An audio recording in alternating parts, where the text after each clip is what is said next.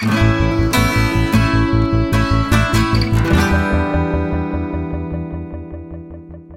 привет!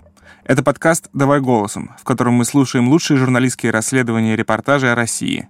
Мы делаем этот подкаст вместе с премией «Редколлегия». Материалы отобраны экспертами редколлегии, а авторы текстов вошли в список претендентов на присуждение премии.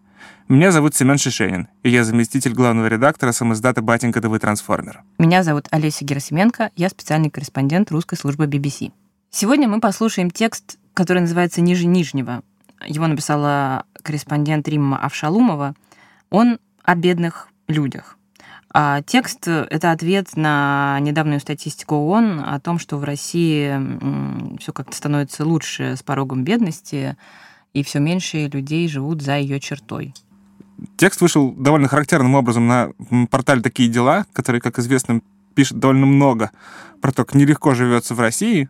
Вот. И э, замечательным образом текст начинается э, с такой преамбулы, вы услышите прямо сейчас, э, что мы не выбирали случайных специально, что мы не выбирали каких-то слишком экстремально тяжелых случаев. Там нигде не ходят какие-нибудь несчастные наркозависимые, которые где-нибудь там медленно гниют в медленно клеющей избе, где-нибудь под Псковом, где уже 20 лет выключен свет и не ходят поезда.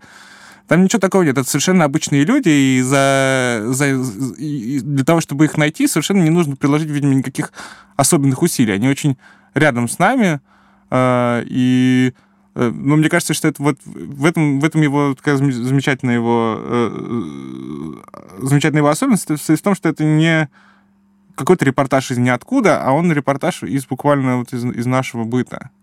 Давайте послушаем.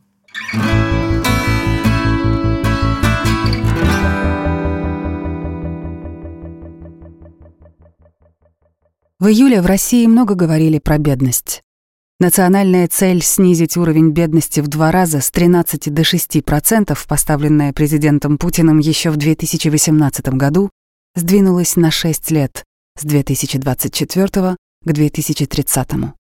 За чертой бедности, по официальным данным, живут 18,6 миллиона россиян. Их доходы ниже прожиточного минимума. Параллельно Россия отчитывается в ООН о ликвидации крайней нищеты. За цифрами сухой статистики — судьба обычных людей. Люди за чертой нищеты видят хорошую еду только по праздникам, но работают, растят детей и часто даже не осознают, насколько плачевно их материальное положение. Хуже всего живется многодетным семьям. Более половины из них, признает Минтруд, живут за чертой бедности. Мы не искали истории пострашнее, не выбирали людей с зависимостями, не забирались в отдаленные регионы, все наши герои живут недалеко от Москвы, в 200-400 километрах от МКАД. Зарплата большинства наших собеседников не превышает так называемые минималки — 12 130 рублей. Люди говорят, что почти все их знакомые и родственники, кто не уезжают вахтовиками в мегаполисы, зарабатывают столько же. На день рождения Светлане брат подарил две большие грядки. Вскопал, обработал землю, посадил семена. Он регулярно привозит с рыбалки рыбу детям на суп и котлеты. Ничем более существенным помочь не может. Сам зарабатывает около 15 тысяч. Трое сыновей и старый дом с покосившейся пристройкой. Все Светлане на богатство. Забор повалило ветром. На дровах во дворе греется на солнце худой черный кот. Коммунальщики спешно пилят на части большое дерево посреди улицы. Накануне бушевала гроза со шквалистым ветром, и хозяйка старого дома Положив под подушки спящим сыновьям иконки, полночи слушала, как за окном трещит старое дерево и молилась только не на дом. Дерево, порвав провода с фейерверком искр, завалилось рядом. Обошлось.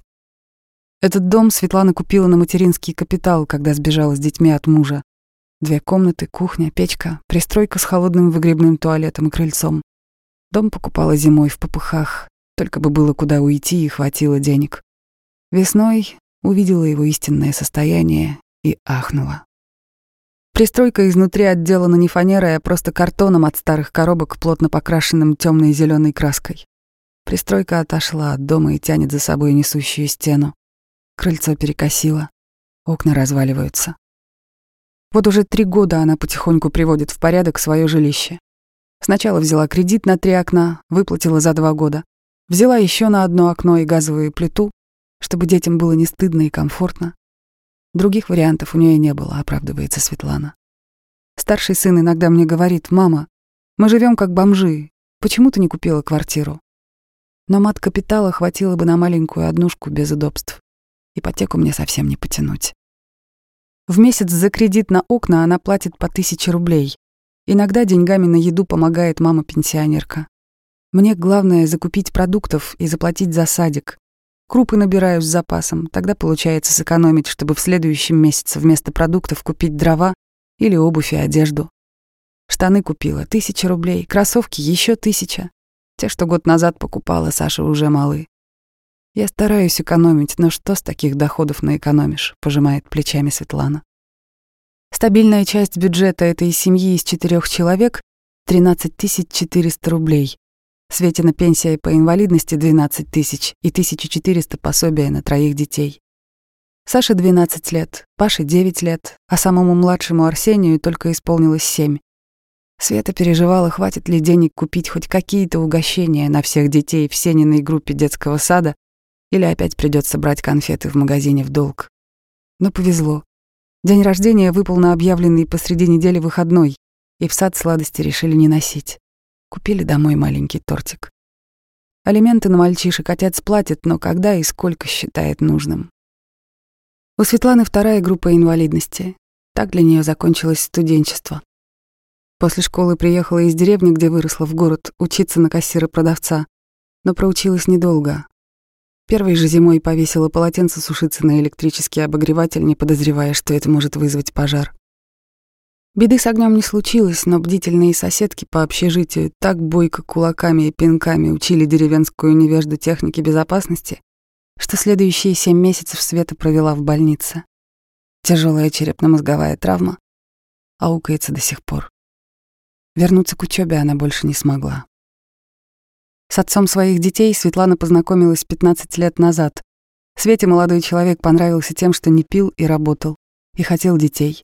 Вот только так и не женился.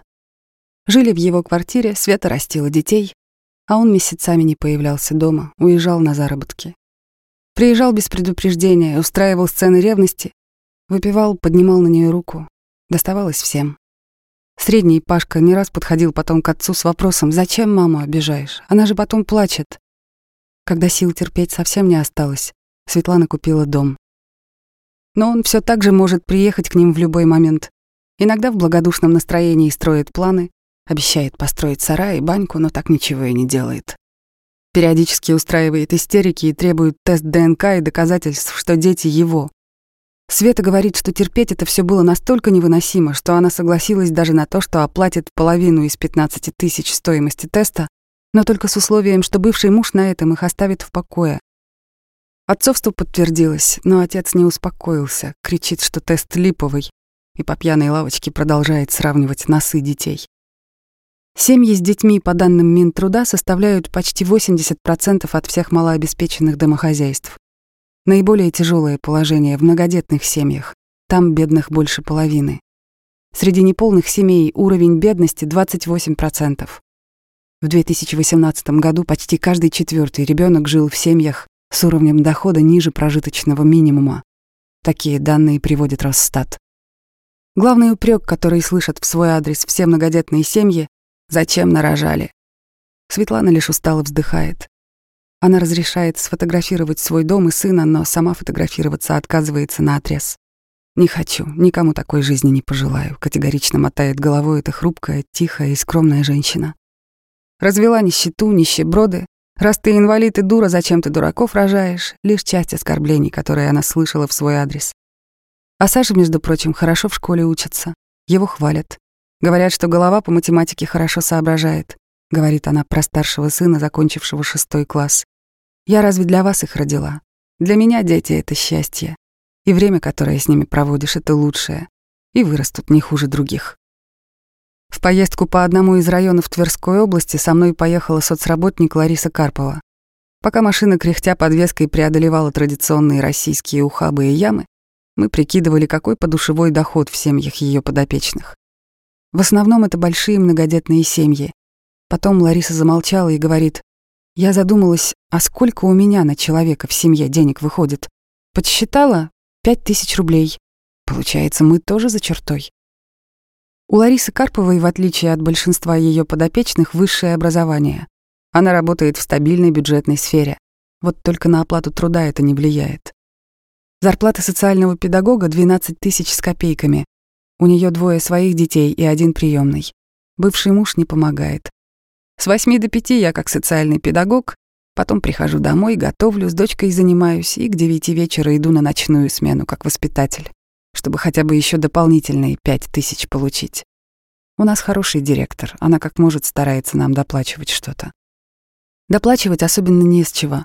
В социально-реабилитационном центре, закрытом на карантин из-за коронавируса, дети не выходят за территорию с конца марта. Детской площадки нет. Это пока несбыточная мечта всех сотрудников. Из всех активностей на закрытой территории один батут — подарок губернатора. Просьбы помочь оборудовать детскую площадку они пишут местным предпринимателям и в администрацию. Но, возможно, стоит написать повыше. Знакомая ехала в Москву, говорит мне, напиши письмо Путину, рассказывает мне еще одна многодетная мама. А чего мы тут наивные сидим, правда верим? Вдруг ему мое письмо покажут? Накатала четыре страницы. Всю жизнь свою рассказала про проблемы многодетных семей. Просила не за себя. Это же во всей России одни и те же проблемы. Предлагали еще написать письмо на телевидении, в «Пусть говорят» или «Гордону», но это стыдно же. Вертикаль работает столь причудливо, что часто письмо Путину — единственный шанс привлечь внимание к своей беде. Говорят, еще срабатывают жалобы в прокуратуру, но письмо в Кремль надежнее. Конечно, письмо с просьбами или жалобами сразу спускают по инстанциям на местный уровень, туда, где наверняка лежат уже письма от этого же просителя. Но только теперь игнорировать местные чиновники их не смогут. После таких писем люди, бывает, получают необходимую или положенную им помощь, но чаще все заканчивается отпиской или происходит что-нибудь абсурдное. Как-то одна мама-одиночка из сирот написала в Кремль, что ей не дают положенную по закону квартиру, а аренда самой маленькой квартиры в ее городе, райцентр Ярославской области, лишь на 3000 рублей меньше, чем ее зарплата. Им не хватает на еду. Через месяц после отправки письма к ней домой почти в полном составе явилась комиссия отдела соцзащиты. Предложили подарить детям игрушек. Путину просили больше не писать. 10 тысяч рублей, которые в России выплачивают в летние месяцы на каждого ребенка в возрасте до 16 лет, в народе называют путинские. Коронавирус на многодетные семьи пролился золотым дождем. Правда, расходы на питание при закрытых детских садах, учебных заведениях и организациях выросли, но таких денег разом многие из них не получали никогда. А на путинские деньги я купила дров на всю следующую зиму и кредит на газовую плиту погасила, рассказывает наша первая героиня Светлана.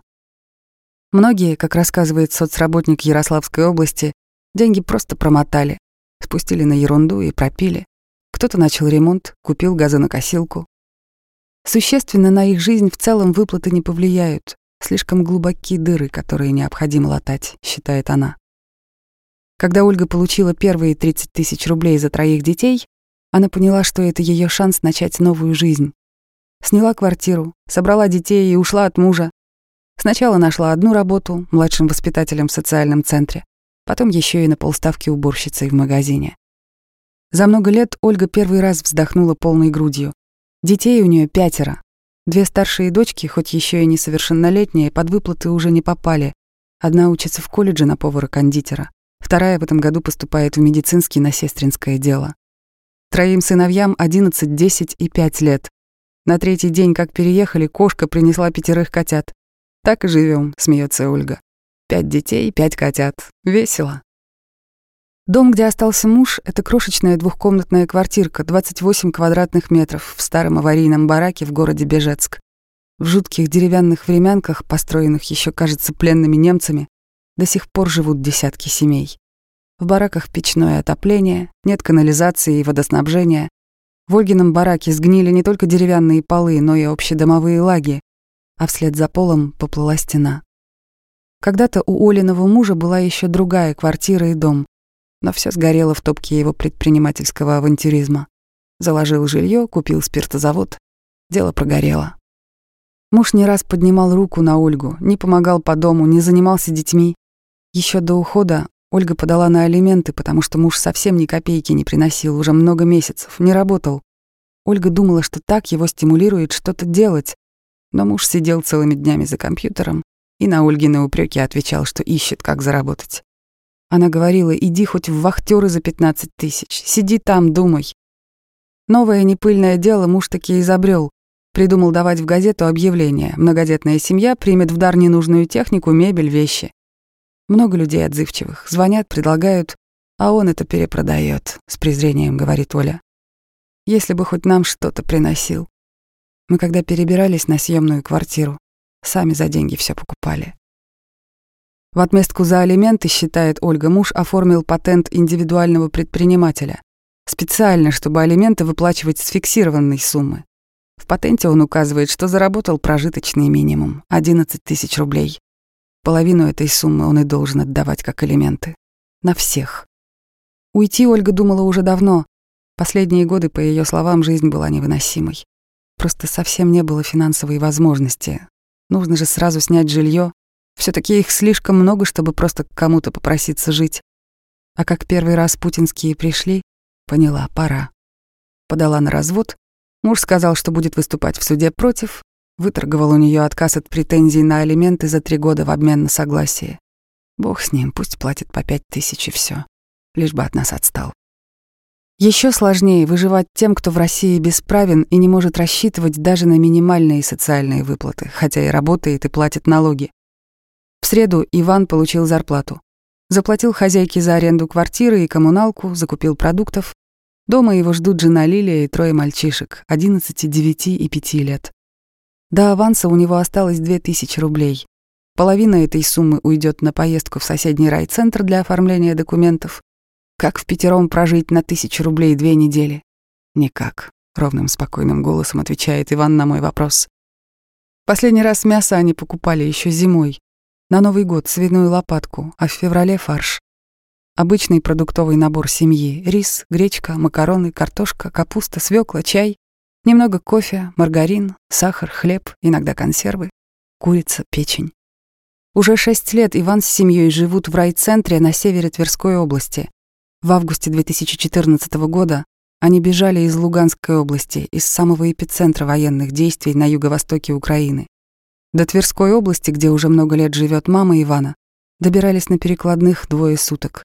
На блокпостах из автобуса вытряхивали всех мужчин, обыскивали и осматривали с особым пристрастием.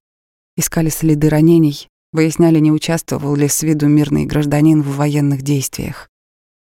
Лилия каждый раз замирала от ужаса и прижимала к себе покрепче уставших испуганных сыновей, наблюдая, как Ивана досматривает очередной человек с автоматом. До войны им даже в страшных снах не снилось, что они будут так нуждаться.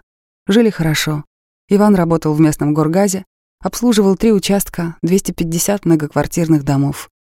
По специальности он техник-трубочист, специалист по газовому и печному оборудованию и вентиляции. Брался и за частные заказы. С началом боевых действий на Донбассе работы не стало. Перекрыли воду, бомбили, перебили мост по соседству. Иван грустно улыбается. Говорит, что его все эти страшные звуки беспокоили мало. Он с детства на одно ухо не слышит. Но дети плакали и прятались. К середине лета стало окончательно понятно, что жизнь в прежнее русло уже не вернется. Надо уезжать. Денег не было совсем, ни копейки. В магазинах принимали только наличные, и семья не могла добраться до своих же денег на счету. Лилины украшения канули за копейки в ломбарде. Последние недели на Донбассе они буквально голодали, мечтали о краюшке хлеба и питались яблоками и персиками с деревьев в городском парке. Тетка Ивана купила им билеты на автобус до Ростова, а оттуда уже в сторону Твери. Добрались, выдохнули. Мир. В первые месяцы конфликта Россия охотно привечала беженцев с Украины. Регионы придумывали разные программы поддержки, рассчитывая привлечь квалифицированную рабочую силу. К примеру, в Тверской области семьям платили по 800 рублей в день. Сумма получалась побольше, чем зарплаты в области. К концу лета, когда Иван с семьей пришли в миграционную службу регистрироваться и получать статус беженца, их сразу предупредили, что выплат не будет. Рассчитывать на пособие и субсидии они не смогут, только когда получат гражданство. Начались многолетние хождения по инстанциям. На пилораме, куда Иван устроился работать, в черную платили сначала 11 тысяч, потом присмотрелись, оценили дисциплинированного непьющего работника и стали платить 16 тысяч. На пятерых категорически не хватало. Лилию взяли сначала в пятерочку возле дома, но после первой же попытки отпроситься, забрать из сада заболевшего сына, начальница сказала, что такие работники ей не нужны. В небольшой двухкомнатной квартире, которую они снимают уже третий год, идеальная чистота, порядок и бедность. Старая мебель, минимум игрушек, каждая машинка наперечет. Иван сам моет все полы с белизной, не дает Лиле возиться с химикатами. Уже год Иван работает на большом агропредприятии. Платит там не минималку 12 тысяч, как на большинстве работ в округе, а больше. Размер своей зарплаты он не называет, боится, говорит, что с ними подписывают договор о неразглашении. Я смотрю вакансии этого агрохолдинга и прикидываю, что в месяц Иван получает 18-20 тысяч рублей плюс бесплатный проезд до работы, спецодежду и одно горячее питание за 10-часовую смену. Почти половина уходит сразу за аренду квартиры и оплату коммуналки, Никаких пособий и льгот семья не получает. Без помощи просто добрых людей мы бы не выжили, говорит Лилия. Помогают прихожане местной церкви, крестная младшего Артема. Продуктами, детскими вещами. Пару раз собирали деньги на оплату дороги и пошлины. По любым миграционным делам приходится мотаться в Тверь. Два с половиной часа на автобусе и почти две тысячи за билеты на двоих. Оплату пошлины за заявление на гражданство, переводы документов и апостиль взял на себя благотворительный фонд «Константа». Они же привезли большой продуктовый набор и одеяло.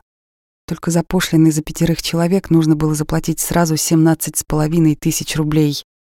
Иван хотел бы снова заниматься трубами, печами и газовым оборудованием, делом, которое хорошо знает и умеет, но даже боится подступаться, узнавать про лицензию и искать вакансии.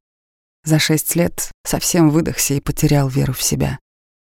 Мы приехали хоть и дохлые, но полные энергии и сил. Я чувствую, что меня вся эта ситуация сломала, грустно признается Иван. В начале июля они наконец-то получили российские паспорта. Бедные в России — это люди с доходом ниже прожиточного минимума на каждого члена семьи. По данным Росстата за первый квартал 2020 года в России 18,5 миллионов россиян с денежными доходами ниже величины прожиточного минимума.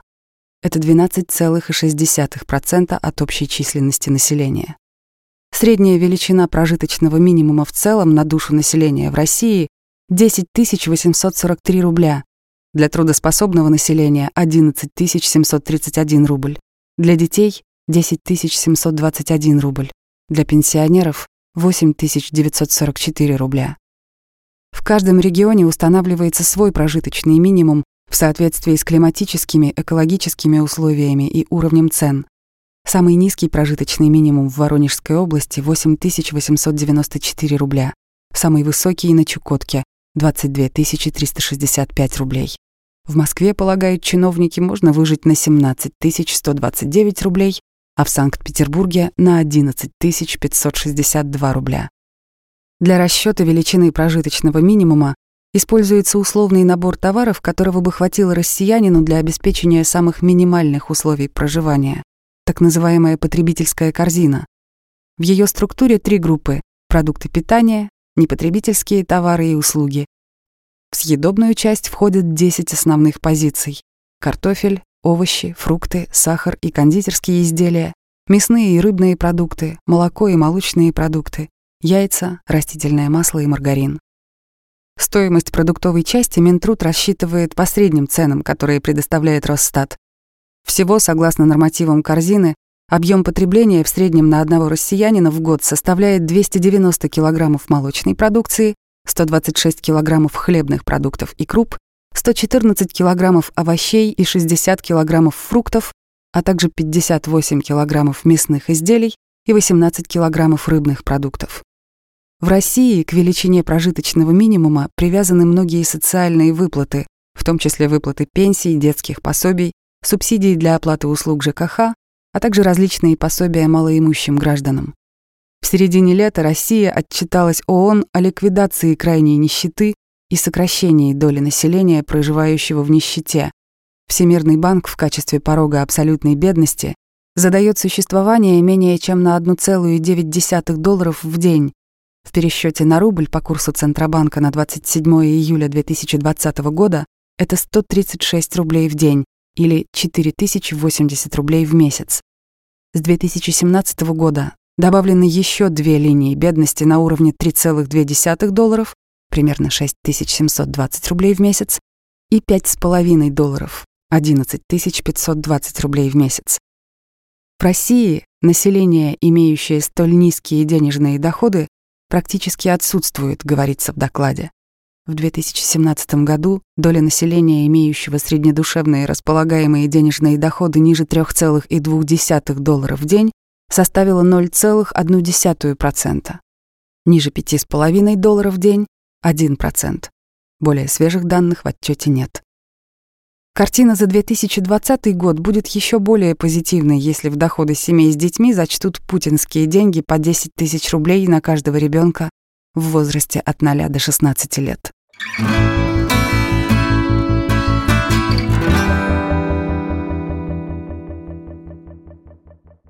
Вот мы только что послушали текст ниже нижнего автора Римы Авшалумовой, вышедший на порталь «Такие дела». И у нас с Олесей есть некоторое количество вопросов. Давайте позвоним автору и поговорим с ней. Здравствуйте, Рима. Добрый день. А Вот мы вам звоним от премии «Редколлегия». Хотим узнать много чего про текст. Ну, наш главный основной вопрос, мне кажется, собственно, как вы нашли героев? Даже не как нашли, а как выбирали, да? То есть вы говорите там вот очень такую хорошую вводную фразу о том, что искать-то особенно и не пришлось. Было несложно. Действительно, наша задача была выбрать э, героев, не которых считают маргинальными, да, не которые э, там, люди с какими-то зависимости, зависимостями, когда читателю кажется, что это нормально, что человек живет э, за пределами бедности, потому что он там употребляет алкоголь или не работает. А мы искали именно людей обычных, э, там, если мы заходили в дом 10, мы понимали, что в доме 12 живет примерно такая же семья, и мы ну, просто искали людей, живущих в сельской местности, потому что среди них э, ну, таких вот э, очень много, потому что там в основном зарплаты 12-15 тысяч, и нам из Москвы кажется, что это невозможно, а это действительно так когда мы там ехали с соцработником, а, и она только э, в разговоре со мной вдруг тоже призналась, что у нее зарплата такая же 12 тысяч, хотя она работает на бюджетную сферу, и вроде бы человек с высшим образованием и помогает этим своим бедным подопечным. А как драматургический вот. ход, это было прекрасно, кстати. То есть, когда человек, который помогает там найти героев, сам оказывается вашим героем, мне очень понравилось. Прям отдельное вам спасибо за это. Спасибо. И совершенно замечательный соцработник. Это очень такой, это самый отдаленный район э, Тверской области, где-то почти под Весьегонском. Ну, там чудесные люди, и а, человек действительно работает не за, рабо- не за зарплаты, и это правда очень важно. Там не вошедший эпизод, мы проезжали через одну деревню по дороге в другую, и вдруг она там увидела детей, бегающих на обочине, попросила остановиться. Это тоже была какая-то подопечная семья, и дети с визгом бросились с ней обниматься. Я прям так ну, была тоже под впечатлением.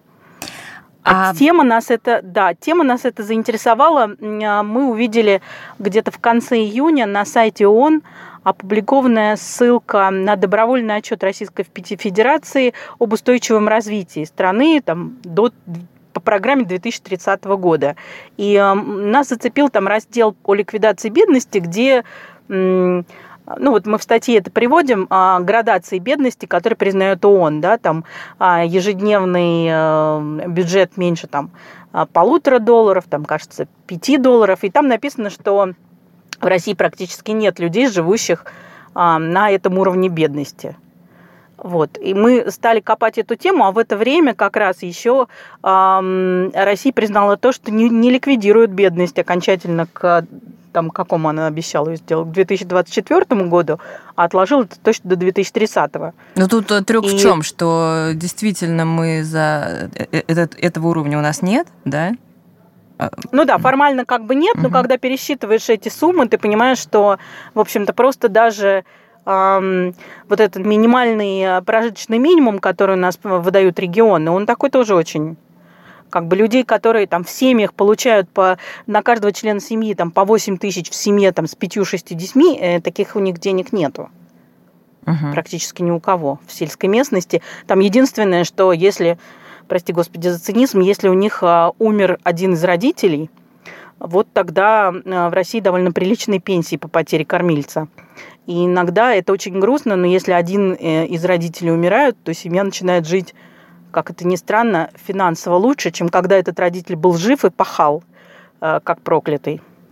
Как ни странно, тут где-то в этой же области спрятан другой очень классный драматургический ход в тексте, э, когда становится понятно, что э, вот эти, эти, люди, многие из, наших героев, воспринимают так называемые путинские деньги, которые там положены тем, у кого есть много-много детей, как такое нечто вроде такого подарка свыше, потому что если текст у нас, грубо говоря, начинается с того, с того что государство, в общем-то, более-менее игнорирует э, существование бедности на самом деле и отписывается о том, что у нас просто нет крайней нищеты, э, но э, совершенно не означает, что понятие крайней нищеты как-то совместимо с жизнью.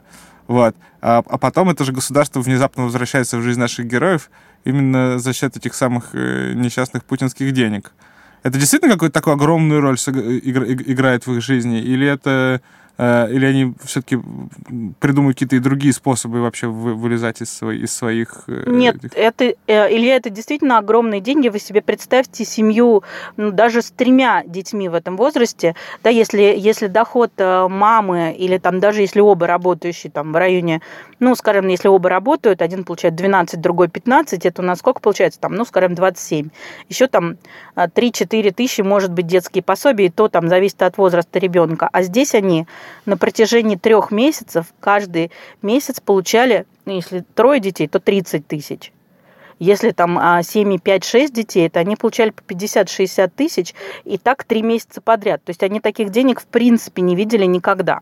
Что позволило ну, как раз за... одной из героинь, да, это позволило одной из героинь уехать от мужа абьюзера и начать жизнь заново как раз. Да, мне показалось, что это совершенно феерическая история. Да, мне тоже. И, наверное, сам, самая, самая лучшая из всех, потому что, ну, в основном там мы там, в статье у нас три, три семьи, но встречалась я с гораздо большим количеством семей, и ну, у многих это, конечно, ситуации похожие, да, там с какими-то нюансами, но здесь именно вот эти деньги путинские э, человеку позволили абсолютно почувствовать себя, ну как-то живой и начать новую жизнь. И мне кажется, что бог с ним, с коронавирусом, это стоило того, чтобы жизнь одной семьи вот так вот прямо радикально переменилась. Рим, с какими чувствами выходили из домов? Вот я не знаю, я, конечно, понимаю, что вы не экономист и не государственный деятель, но вот что вы придумывали, что можно сделать? Или выходили с ощущением, что гори оно все, ничего тут больше не сделаешь? Вы знаете, мне очень грустно. Ну, то есть я не могу здесь не придумать ничего как экономист, и не горя, но все огнем. Я очень много езжу по России, и, в общем, к ней очень хорошо отношусь. И мне очень грустно, что наша сельская местность гибнет. То есть я вижу, что человек действительно упахивается, да, там работает в телятнике, работает а, потом дома еще там по с утра до ночи на участке э, своем, да, чтобы прокормить своих детей, но при этом он никому совершенно не нужен, он получает вот эти свои 12 тысяч, и общее какое-то ощущение, когда читают наши читатели, живущие в благополучной там, Москве или Петербурге, вот это вот, а, они сами виноваты, а, а чего они ничего не хотят делать. Но не должны 140 миллионов жить э, а, в пределах Московской кольцевой дороги. Я как раз хотела сказать, что у вас очень э, хорошо выписаны причины, да, вот именно этих трех семей, которые взяли в текст. Там как раз ни одна, ни один из героев не подходит под фразу «а сам виноват». Да, там совершенно какие-то такие фатальные объективные обстоятельства. В одном случае война, развязанная нашим же государством, а в другом случае все начинается с нападения ровесниц э, в школе, да, в училище. А, и в третьем, а, собственно, жизнь э, с, с партнером-абьюзером. То есть там... Ну, вы знаете, а, многие читатели э, с вами не согласятся, к сожалению, и главное обвинение к таким семьям нафига рожала. Ну, mm. то есть вот практически, если у нас там э, у кого-то нет детей, то их обвиняют, что они эгоисты и никого не родили, но как только у героя появляется ну, даже двое, а уж если мы говорим трое и больше детей, то главное обвинение в том, зачем она их рожала. А вы, кстати, есть, задавали тут... вопрос такой героям, героиням? Вы знаете, в, данном, а, в данных к данным героям я этот вопрос не задавала, потому что, ну, там многие сами говорят, что для меня там ребенок ценность. Они многие сами из э, многодетных семей. Это такое, не хочется прозвучать как-то снобски, это такое вот в хорошем варианте, что ли, русское крестьянство, где всегда были большие семьи. Ну, это какой-то ну, образ жизни, люди... который привит был с Да, детства, это образ жизни, они в этом ничего не видят. И, то есть, и это не подход, что вот а, а, Бог дал зайку, даст и лужайку. Они даже этого себе... Они просто так живут. Да, лужайку, тем более, ну, что Бог не дал. Да, а... ну то есть, ну они в этом, а, они там, когда начинают обвинять, как она их будет учить, ну, как она сама училась. То есть сейчас там у многих, наоборот, появляются, там, мама закончила 8 классов, а ребенок все-таки идет в училище. То есть просто если бы у них вот там в округе была бы нормальная работа, они, им не надо, они не рвутся всем работать в офис «Газпрома».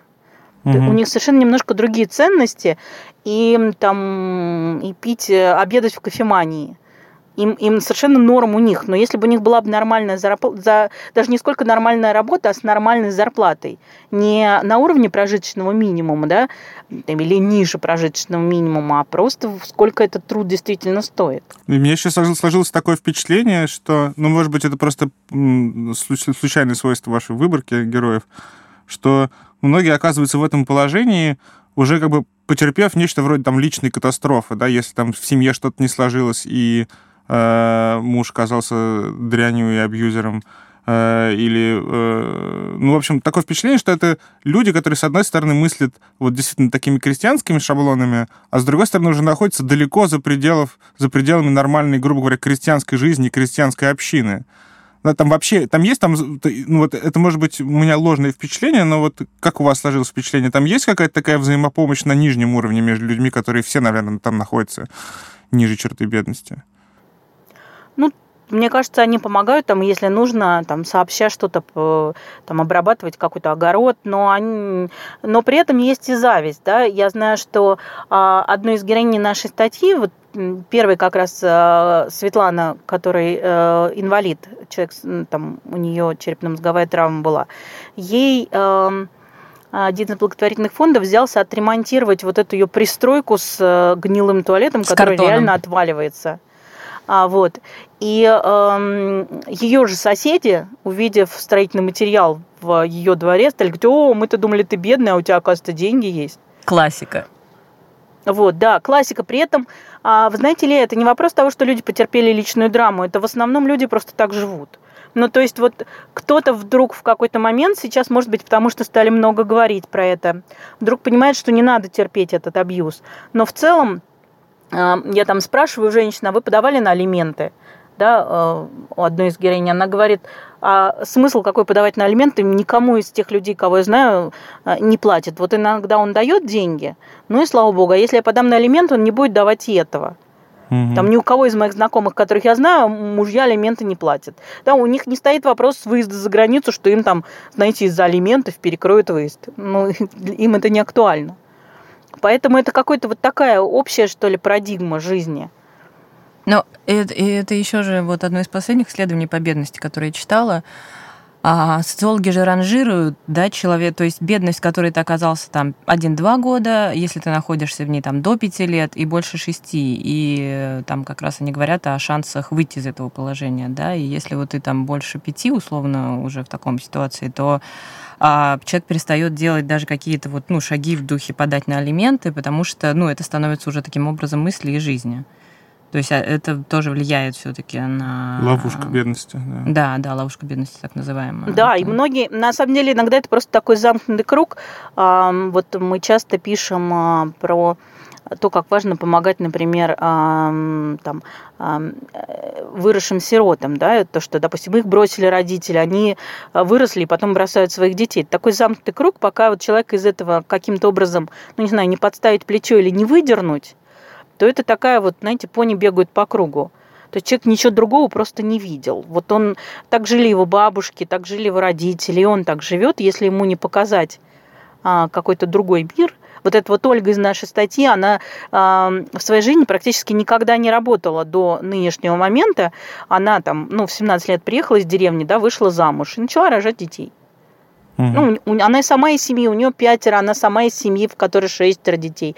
Вот сейчас она, а, благодаря этим, прости господи, путинским деньгам, нашла в себе силу, ушла, сняла квартиру, вышла на работу. Сначала нашла одну работу, потом нашла вторую работу, и вдруг почувствовала себя взрослым самостоятельным человеком. Да, она прям у вас героиня в- во всех смыслах. Мне очень понравилась она. Да.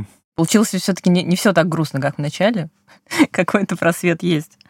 Рим, спасибо большое, очень интересно. Всегда люблю послушать, что было за кадром в хороших текстах. Да, спасибо. Спасибо. Спасибо. Спасибо вам большое. До свидания. До свидания. До свидания, всего доброго.